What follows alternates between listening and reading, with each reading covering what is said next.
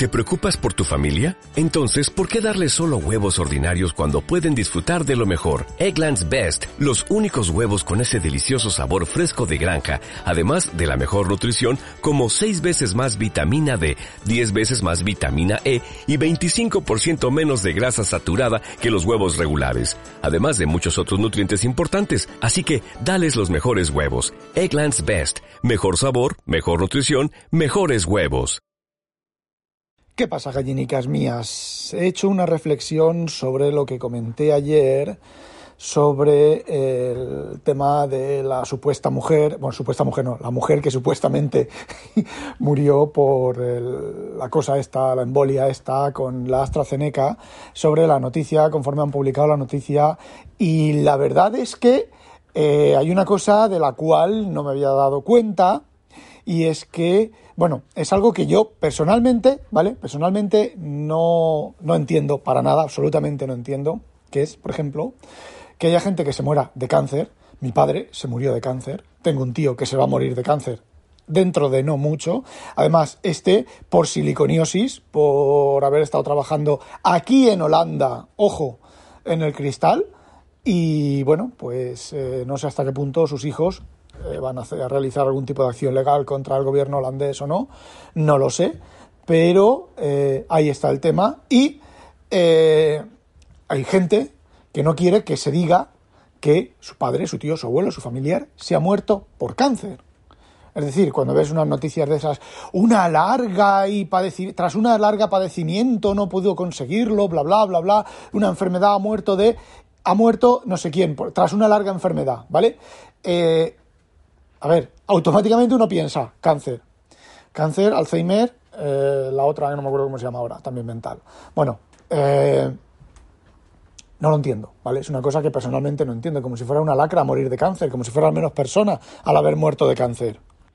Personalmente creo que es peor decir que digan que hayas muerto en un accidente de tráfico, eh, porque da una idea de que si te han atropellado pues porque no has mirado la acera, con lo cual, bueno, pues selección natural. Y si has tenido un accidente de tráfico por tu culpa, que te has accidentado tú, pues eh, también viene a ser lo mismo, selección natural. No lo entiendo, ¿vale? Entonces, por la noticia puede ocurrir que esta mujer haya muerto de, eh, de otra cosa, pero los familiares, el secreto médico, ahí está el tema, el secreto médico no permitas decir de que ha muerto, o los familiares no quieran decir de que ha muerto.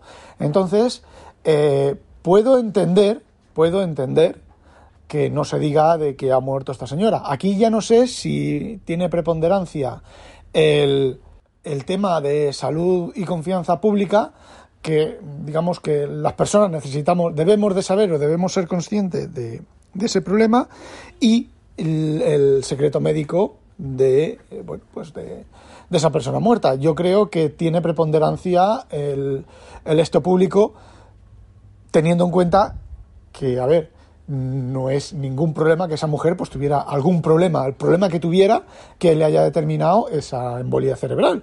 A ver, mm, la gente se muere de esas cosas, ¿vale?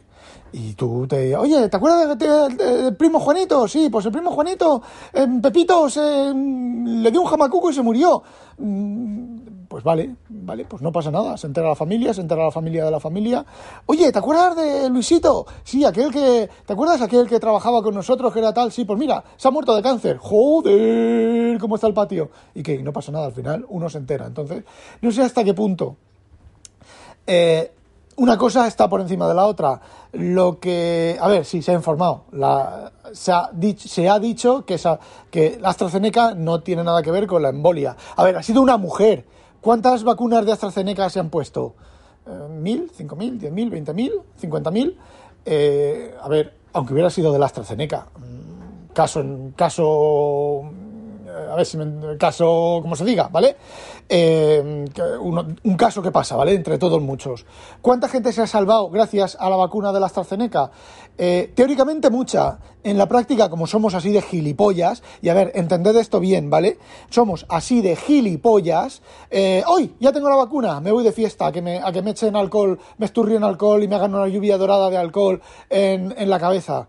Eh, viene a ser eso, ¿vale? No va a servir de nada, pero por eso, no porque la vacuna no sirva, ¿vale? La vacuna sirve al nivel que sirve, igual que las mascarillas sirven al nivel que sirven. Y ya no hablo de AstraZeneca, hablo de todas las vacunas. Lo que pasa que parece ser que hay algún tipo de movida subterránea contra eh, AstraZeneca que, que, bueno, que, a ver, pues zancadillas sucias de las, iba a decir discográficas, de las farmacéuticas. Eh, he leído también, lo he leído por encima, ¿vale? Un informe en Estados Unidos que la AstraZeneca no produce no sé qué y no sé cuántos y lo demás allá y lo demás acá. Eh, a ver, hay un momento en el cual uno tiene que confiar en, en algunas cosas. Y bueno, eso es lo que tenía que corregir. Corregir, no, puntualizar, porque, a ver, yo sigo con una pequeñita sospecha. Es que no pueden evitar, no podemos evitar eh, sospechar este tipo que existan, este tipo de contubernios y este tipo de problemas. Y ahora, bueno, ahora le voy a dar otra pasadita al mancuentro, porque, bueno, pues. Eh, a ver, esta mañana he hecho un episodio, bueno, esta mañana, el, eh, que estamos a 23 de marzo, ¿vale? Ha hecho una, un podcast, o bueno, yo lo he escuchado el 23 de marzo, ¿vale? Esta mañana. Un podcast sobre eh, abrir los comercios y demás, sobre el Revilla, ¿vale? Que, bueno, el Revilla no tendrá ningún trapo sucio, pero el hombre aprovecha cualquier cosa para subirse a un micrófono y, y eh, contar cosas. Bueno, pues ha comentado que em, sobre el asco de tener los comercios cerrados, el problema a la a la mm, joder al, económico perdón al, el problema económico de que la economía está hundida y tal. Y bueno a mí eso me pone de muy mala leche de muy mala leche porque vale están cambiando autobuses de muertos, voy a usar la misma expresión que él eh, usaba al principio de todo, están cambiando autobuses de muertos por mantener la economía y porque la gente pues gane dinero, etcétera. Eh, a lo mejor no, ¿vale? O a lo mejor sí. Bueno, pues como la única manera de determinar esto son los números, pues me he ido a internet y he buscado números, ¿vale?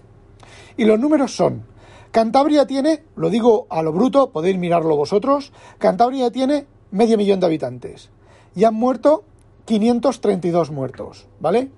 Eh, eso es un 91 por mil. O sea, de cada mil personas se han muerto 91 de COVID, ¿vale? Reconocidos, estos son los números reconocidos.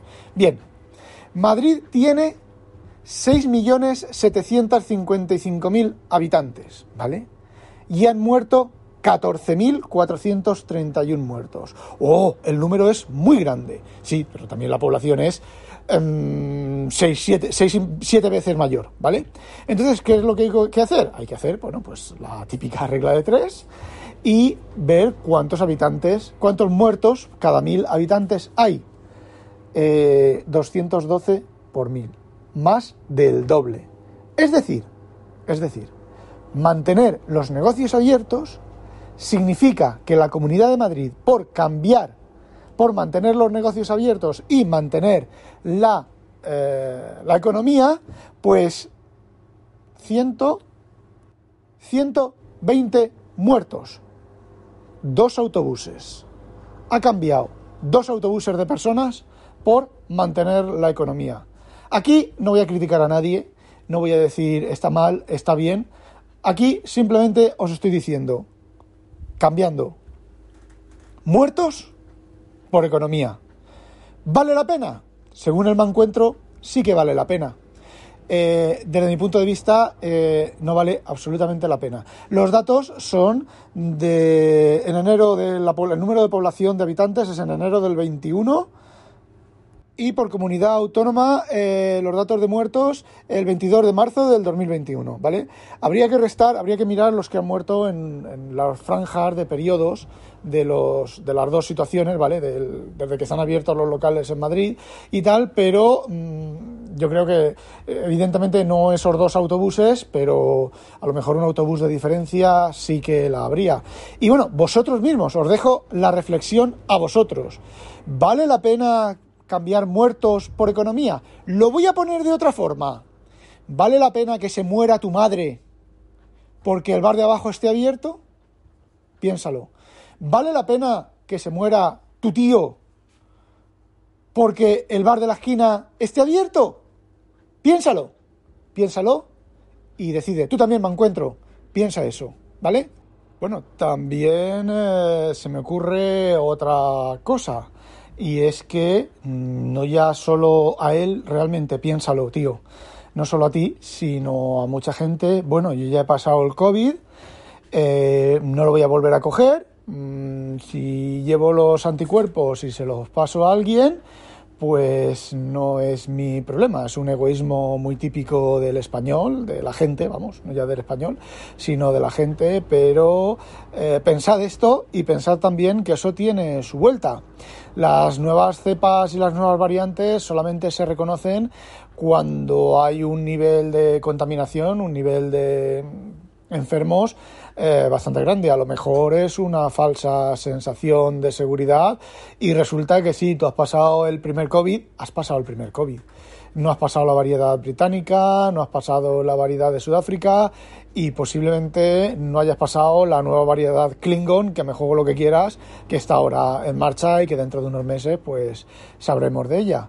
Eh, no sé, eh, pensadlo, pensadlo fríamente el significado de todo esto y bueno, pues vosotros veréis. Yo vengo de hacer una instalación en un local, he estado sobre una hora, nadie llevaba mascarilla, todos hablaban a grito pelado allí, se, han acercado, han hecho corrillo para hablar entre ellos eh, muy cerca, muy cerca. es una empresa muy grande con mucho espacio abierto, pero eh, con mucho ruido y se liaban a gritos, ¿vale? Eh, yo he estado casi todo el tiempo con mascarilla, pero mm, he estado dos o tres ratos sin mascarilla porque no he podido. No he podido, a ver, no ha surgido el, esto y bueno, pues. Eh, eso, que. Ahora, ya está. Ahora, no olvidéis, sospechosos, habitualizaros. ¡A demonio! ¿No te encantaría tener 100 dólares extra en tu bolsillo?